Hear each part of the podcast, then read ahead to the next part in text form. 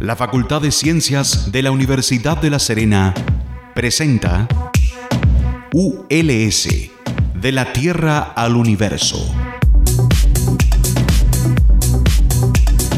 Porque el conocimiento científico nos pertenece a todas y a todos. Y una persona informada es una persona más empoderada. Por media hora conoceremos investigadoras e investigadores de nuestra región y cómo su trabajo puede mejorar nuestro día a día. En Radio Universitaria FM 94.5 presentamos ULS, de la Tierra al Universo.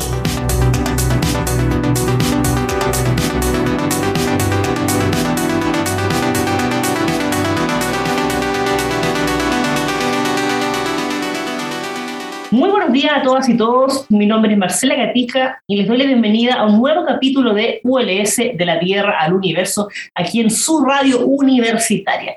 Y el día de hoy vamos a conversar acerca de un temazo que es esta preocupante ola, al parecer ola que ha habido de hepatitis infantil que lamentablemente igual ha cobrado algunas víctimas a nivel global.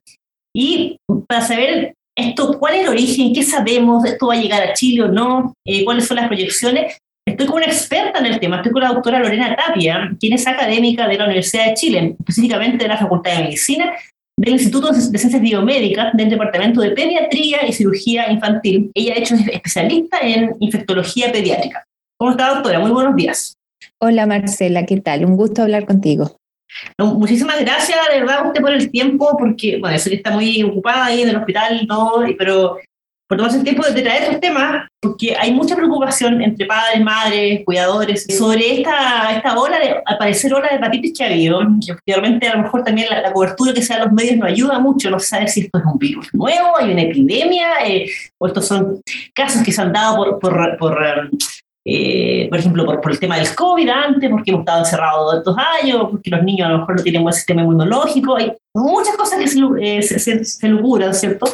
Entonces, para partir, quería preguntarle un poco eh, ¿qué, si eso sí es normal, que eh, haya pasado antes que enfermedades que a lo mejor podían ser el sistema respiratorio, pasar al digestivo y que podían terminar en hepatitis tan fuerte en el fondo de los niños, que ha sido como la preocupación eh, ¿Esto haya pasado antes o, en realidad, qué es lo que enciende la alarma un poco de esto a nivel, mundial?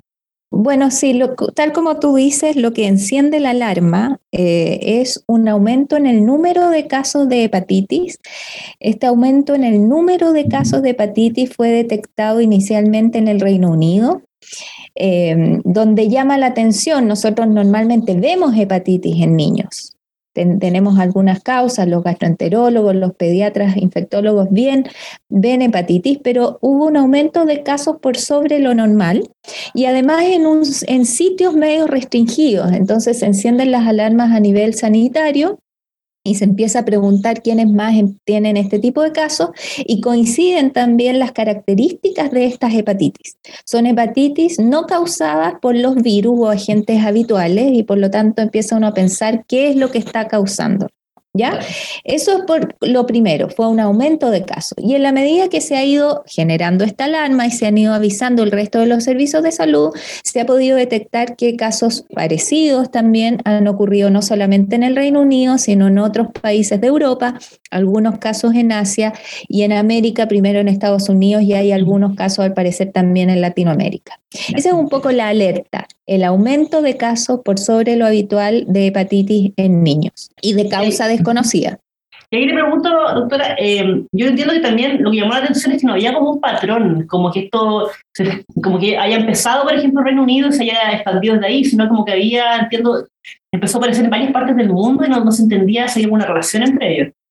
Claro, empezaron a aparecer en la medida que se empieza a avisar, empiezan a reportarse casos en distintas partes del mundo, pero siempre en brotes o en casos más o menos cercanos, lo que también habla en probabilidades de que puede haber algún agente infeccioso detrás de eso. Las causas de las hepatitis agudas en niños nosotros las dividimos en causas infecciosas, en causas tóxicas y también en causas inmunes, a grandes rasgos, ¿ya?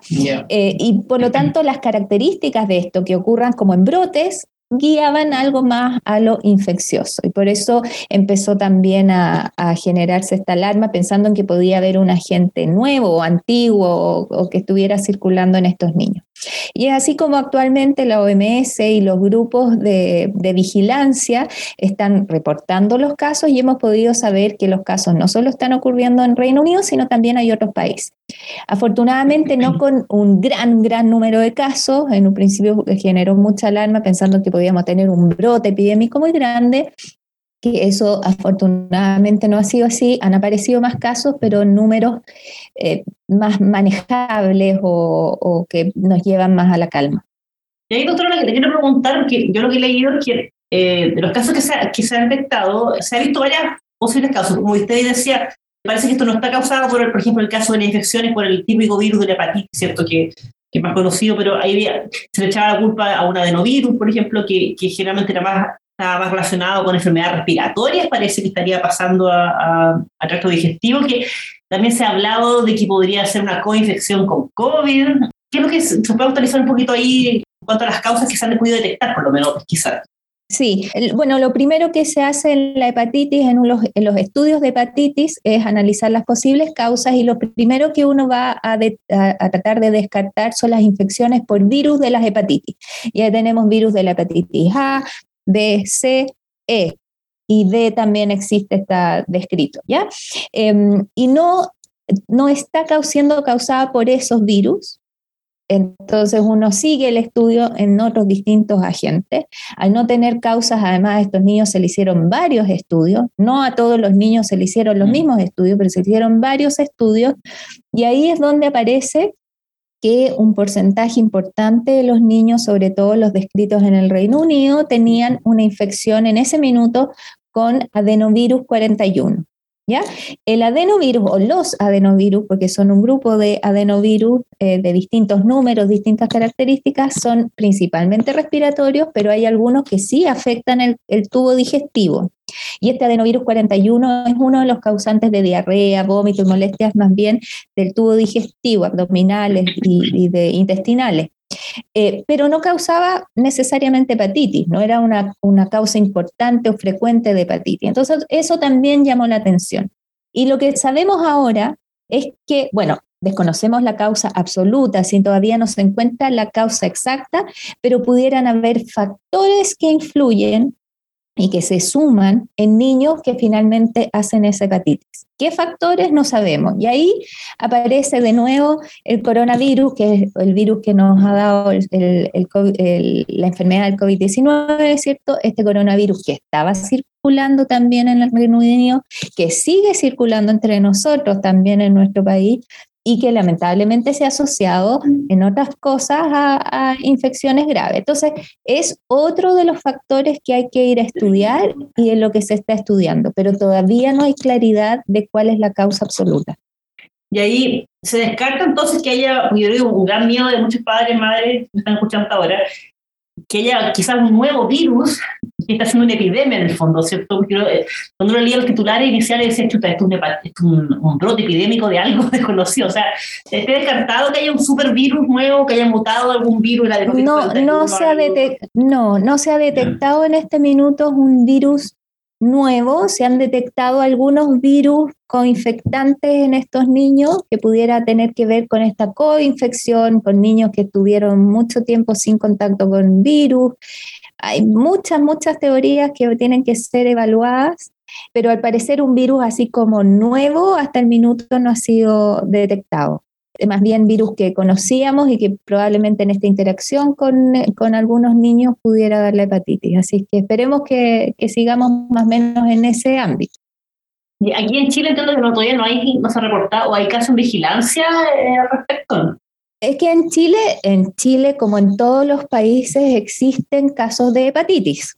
¿Cierto? De hepatitis en niños. Y eso eh, lo que se está vigilando en este minuto, si es que el número de las hepatitis que ocurren en nuestro país son más de las habituales, es decir, si estamos frente a un brote epidémico como pasó en los otros países y hasta el momento, por lo que la autoridad ha reportado, no estamos sobre ese número. Así es que pero bueno, las hepatitis existen y eso también es una, una, podemos hacer un llamado, porque las hepatitis existen, han existido siempre. Afortunadamente tenemos vacunas contra dos tipos de hepatitis y que están incorporadas en nuestro programa de vacunación para los niños que son para la hepatitis B y la hepatitis A, y el llamado siempre es para mantener los, calendarios al día y tener a nuestros niños vacunados. Así que es una invitación también a mantenernos atentos a cómo van las vacunas de nuestros niños. La vacunación de hepatitis B está actualmente desde los recién nacidos y se pone durante el periodo de, lactantes, hasta los seis meses más o menos se va repitiendo esa vacunación, se ponen distintas dosis para mantener y para llegar a la protección que queremos. En personal de salud también que está expuesto a, hepatitis B o que puede estar expuesto, porque una, también es una infección bien, bien eh, contagiosa, pero tiene un contagio a través de, de sangre contaminada principalmente bueno, e, en esos casos en personal de salud están también vacunados con hepatitis B. Y hepatitis A es una vacuna que actualmente se encuentra, hace poquitos años se encuentra incorporada en los niños al año de edad. Sí, al año de edad.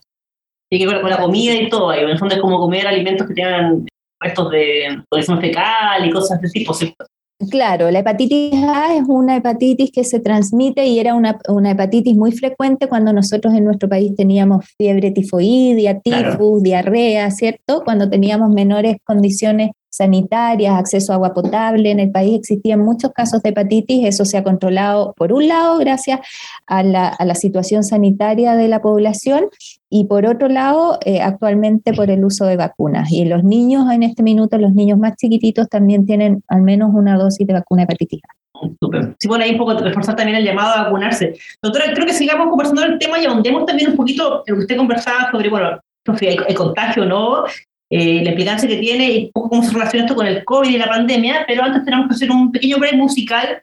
Vamos a ir con un retro rock, vamos a encender un poquito la mañana, a despertar a la audiencia ahí con un clásico, con, con, vamos con el grupo Queen y volvemos.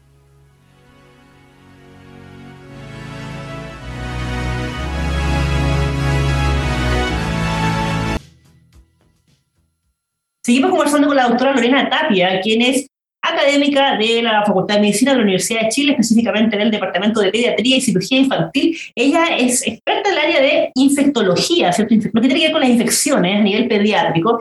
Y estamos conversando hoy día acerca de esta ola, al parecer ola mundial, que ha habido eh, un alza, digamos, en el número de casos de hepatitis infantil que ha habido en, a nivel global y que prendió las alarmas un poco. Y entonces usted en el primer bloque nos contaba, doctora, acerca de bueno, las causas que hay, lo que sabemos, ¿cierto? Eh, repetir un poco a la audiencia que no hay un supervirus nuevo que esté causando una epidemia, ¿cierto? Al parecer hay, son virus que ya se conocían, pero que no, quizás no habían, no el clásico virus de la hepatitis, usted decía que causa esto, hay otros virus, por ejemplo, algunos respiratorios, se hablaba ahí también de algunos que pasan también al tracto digestivo, pero lo anormal en el fondo es que esté causando hepatitis tanto, ¿cierto? Yo le quería ahondar un poquito en ese punto, porque usted igual hablaba de una relación con el COVID que se ha visto, no está tan claro, usted decía ahí enfatizando, no se sabe todavía la causa, ¿cierto?, esta, este tipo de hepatitis, pero eh, que al parecer niños y niñas que, que, hayan tenido COVID, por ejemplo, o el tema de haber estado encerrado quizá, entre comillas, dos años en Chile, el mundo sin mucho contacto con otros virus, también podría influir en nuestras defensas, digamos, la forma en que los niños y niñas están, están enfrentando los virus. ¿Por qué le pregunto esto? Porque esto de repente no, no sabe si es una creencia, si, es un mito realidad. O sea, el hecho de, haber estado expuesto, no sé, dos años en un departamento, los niños, tuvieron un poco contacto con los niños, otras infecciones, a lo mejor su sistema inmunológico no es el, más óptimo y eso podría ser una de las causas sobre por qué esta enfermedad está pegada tan fuerte. No sé si es tan mito realidad, un poco de contarle. Sí, yo creo que no es, no es mito, eh, tampoco es realidad en este minuto, es una de las hipótesis que, que existen.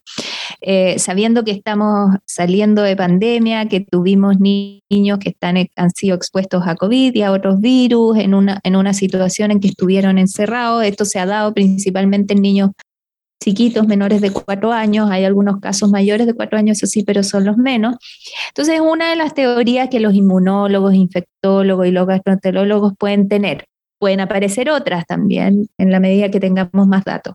Lo que sí es un hecho y una realidad es que los niños que estuvieron guardados, ¿cierto?, cuarentenados durante la pandemia, tuvieron muy poquitas infecciones los primeros años de vida, ¿cierto? Muy poquitas. De hecho, eh, tuvimos pocas, eh, los virus respiratorios, al menos que es lo que, con lo que nosotros más eh, nos damos cuenta de cómo, circulan los virus en niños, tuvimos muy, muy poquito. Y ahora en que ya tenemos una vida un poco más normal, colegios abiertos, jardín infantil es una realidad que nuestros niños están siendo expuestos a muchos virus, bacterias con las que ellos no habían tomado contacto. ¿Qué pasa detrás de eso? ¿Cómo está funcionando su sistema inmune? El sistema inmune está preparado, viene preparado para defendernos. Pero cómo reacciona, eso todavía hay que estudiarlo. Nosotros no habíamos tenido esta experiencia antes, vamos a aprender mucho de esto, de cómo controlar nuestros virus, de, cómo, de lo bien que nos puede hacer, por ejemplo, el uso de mascarilla, el lavado de manos, pero también tenemos que, vamos a aprender a cómo y qué es lo que pasa con los niños cuando tú los mantienes sin infecciones y después los expones a las infecciones. Es así, es interesante, es algo de lo cual nosotros tenemos que, sacar eh, aprendizaje, tener conductas más adelante y, vamos a tener sin datos, datos que nos van a servir. Quería acordarme con algo que usted mencionaba también del tema, bueno, del derecho al encierro y también niños y niñas que tuvieron COVID a lo mejor, que estábamos recién nosotros aprendiendo como, como sociedad, como, como comunidad científica, los efectos que, que, el COVID va a tener, está teniendo y va a tener a largo plazo, porque mucha gente dice, oye, a fue un resfrío, pero no sabemos si esto puede tener un efecto en el cuerpo. Y quizás ahí también puede que haya una, una, causa, y por qué no quiero recalcar, porque yo entiendo que en Chile, y corríjame si estoy equivocada las cifras, pero lamentablemente todavía los niños y niñas de 3, 5 años, 6 años, el porcentaje de vacunación contra el COVID ha sido no ha andado muy bien comparado con los adultos, creo que todavía es como un 50-60% solamente de niños y niñas que están vacunados, entonces quizás un poco también el llamado ahí a, los padres, madres, cuidadores a vacunar a los niños, no sabemos qué efectos pueda provocar, quizás podría predisponer a los niños a un, tema como que estamos conversando hoy día, quizás ahí, bueno, no sé qué causas pueden haber que no están vacunando a los niños, pero quizás puede ser una buena herramienta también. Sí, Sí, la verdad es que tienes razón, la vacunación de los niños más chiquititos no ha sido el 100% exitosa. Eh, hay un porcentaje importante de gente, de niños vacunados, afortunadamente, pero probablemente todavía hay papás que puedan tener dudas respecto al proceso. Yo quiero insistir en que la vacunación de COVID en niños ha mostrado niveles de seguridad altísimos se han vacunado muchos niños en nuestro país y en el resto del mundo con muy buenos resultados, tienen y alcanzan niveles de anticuerpos incluso mejores que los de los adultos y previene de la infección y de las infecciones graves. Es cierto que los niños tienen infecciones naturales por COVID más leves, pero no están libres de tener complicaciones y en algunos casos presentar casos graves. Y esa probabilidad de tener casos graves o casos complicaciones después de PIMS, no sabemos quiénes son exactamente los que la van a tener y, muy importantemente la probabilidad de esa eh, complicación es mucho mayor que la probabilidad de un efecto adverso serio de la vacuna. Por lo tanto, no hay por dónde perderse, la vacunación en niños es necesaria, es segura y con todo lo que sabemos ahora, el llamado es a vacunarse. Entonces, bueno, estaba llamado a vacunarse. Doctora, para acercándonos al final del programa, quiero hacer las dos últimas preguntas. Primero, de, de, lo que estamos conversando, de la hepatitis, ¿se sabe si, qué gran miedo yo creo de, quienes no escuchan, se habla de brotes en el sentido que es contagiosa, ¿se ha visto que es contagiosa entre niños y niñas o, o, son casos que puntuales y ha sido una coincidencia quizás tener una alza aquí hoy, un jardín infantil, por ejemplo, y haya un caso, hay, riesgo de contagio entre niños por, por el tema de cómo ellos manipulan juguetes y todo, o son casos aislados? No si hay información de eso. Se habla de brote epidémico en este minuto o de brote de hepatitis porque hay un aumento de casos respecto al número de casos habitual. Ahí uno habla como de brote. No sabemos todavía cuál es la causa, por lo tanto, saber cómo se transmite, cuánto se transmite, no lo sabemos. Y si bien se ha dado en regiones y lugares cercanos, de lo, al menos de, hasta lo que yo conozco, no han sido brotes en jardines, colegios, sino más bien en sectores donde puede estar circulando un virus más que en otros lugares, ¿ya? Así que por eso hay que seguir tomando los datos, analizando cuál es la causa y según eso hacer después las recomendaciones. Igual, de todos modos, la recomendación actual es del de manejo de infecciones en general. Los niños tienen que en este minuto protegerse con lavado de manos, no ir enfermos a los jardines infantiles, eh, uso de mascarillas cuando les corresponde por edad, idealmente evitar los hacinamientos, los aforos muy importantes donde nosotros contacto con gente enferma y eso lo tenemos que mantener ahora por un tema de pandemia y también nos puede servir para los virus hepatitis. Y para hepatitis en general está todo lo otro del lavado de manos, del consumir con, eh, productos cocidos, evitar eh, comer comidas eh, en lugares no autorizados, cierto comida, por ejemplo, callejera, que también puede tener riesgo de esa y de otras infecciones. Y también muy importante, mantener los calendarios de vacunación al día porque sabemos que hay algunas de las infecciones con las que nosotros podemos estar protegidos. No, muy importante lo que menciona. Y la última pregunta, doctora, para, quien no escucha. ¿A qué poner ojo? Eh, porque yo entiendo que como esto ya es, totalmente a lo mejor es normal, como dices, ya a lo mejor el niño vomitó, no sé, se, se enfermó la guata, y como, a lo los padres y madres saben ahí reconocer síntomas, pero ¿qué, qué, qué algo normal que nos podría dar un indicio de que algo extraño esté pasando? O sea, que hay algún síntoma especial que uno puede, puede tener un poquito más de, de, de, cuidado, más de observación? Sí, bueno, la, la hepatitis está definida eh, para los casos, eh, han definido que son niños que se presentan con un cuadro como prolongado de diarrea, dolor abdominal, decaimiento, eh, vómitos, puede haber como un cuadro digestivo que se arrastra un poco en el tiempo, puede tener o no tener fiebre, han habido casos con fiebre, pero hay un minuto en que el niño aparece una coloración amarilla, ictericia en la piel, eh, que uno ve coloración amarilla en la piel, en la zona blanca de los ojos, se ve que están amarillos, y también aparece el, la orina, el pipí, más, eh, más oscuro, coluria llamamos nosotros, ¿ya? Y las deposiciones también pueden estar un poco pálidas. Eso, cuando, eso eh, constituye un cuadro donde uno ya sospecha más hepatitis. De todas maneras, en ese cuadro clínico, en esas características, tienen que consultar a los servicios de salud que están advertidos o alertados que esos niños tienen que estudiarlos y eventualmente notificar. Ya, súper. Entonces el llamado al fondo va a poner ojo y como usted recalcaba también, entonces el llamado también al cuidado porque, claro, la hepatitis tiene muchas causas y, y, y, es común, o sea, es circulante, o sea, sucede totalmente por sucede. higiene, alimentación y todo eso. Doctora Lorena Tapia, académica de la Facultad de Medicina de la Universidad de Chile, le agradezco un millón por haber conversado hoy día con nosotros en Radio Universitaria.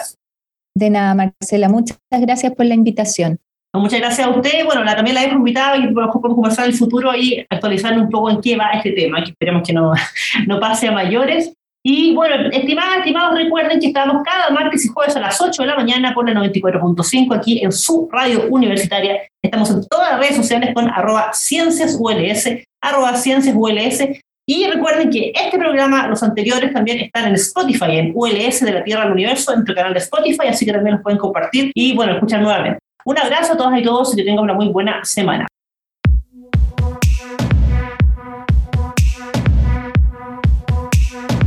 La Facultad de Ciencias de la Universidad de La Serena presentó ULS, de la Tierra al Universo.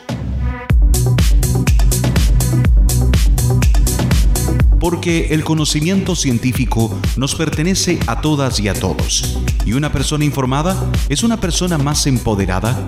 Por media hora hemos conocido investigadores de nuestra región y cómo su trabajo puede mejorar nuestro día a día. En Radio Universitaria FM 94.5 hemos presentado ULS, de la Tierra al Universo. Este programa es grabado en los estudios de Radio Universitaria FM y editado por profesionales de la misma radioemisora, cuyo objetivo es vincular el quehacer de la Universidad de La Serena con la comunidad regional, respondiendo también al interés de contar con un medio de comunicación que releve la labor de la institución en los ámbitos de la docencia, la investigación y la vinculación con el medio. Las opiniones vertidas en este programa son de exclusiva responsabilidad de quienes las emiten y no representan necesariamente el pensamiento ni la línea editorial de esta emisora y o de la Universidad de La Serena.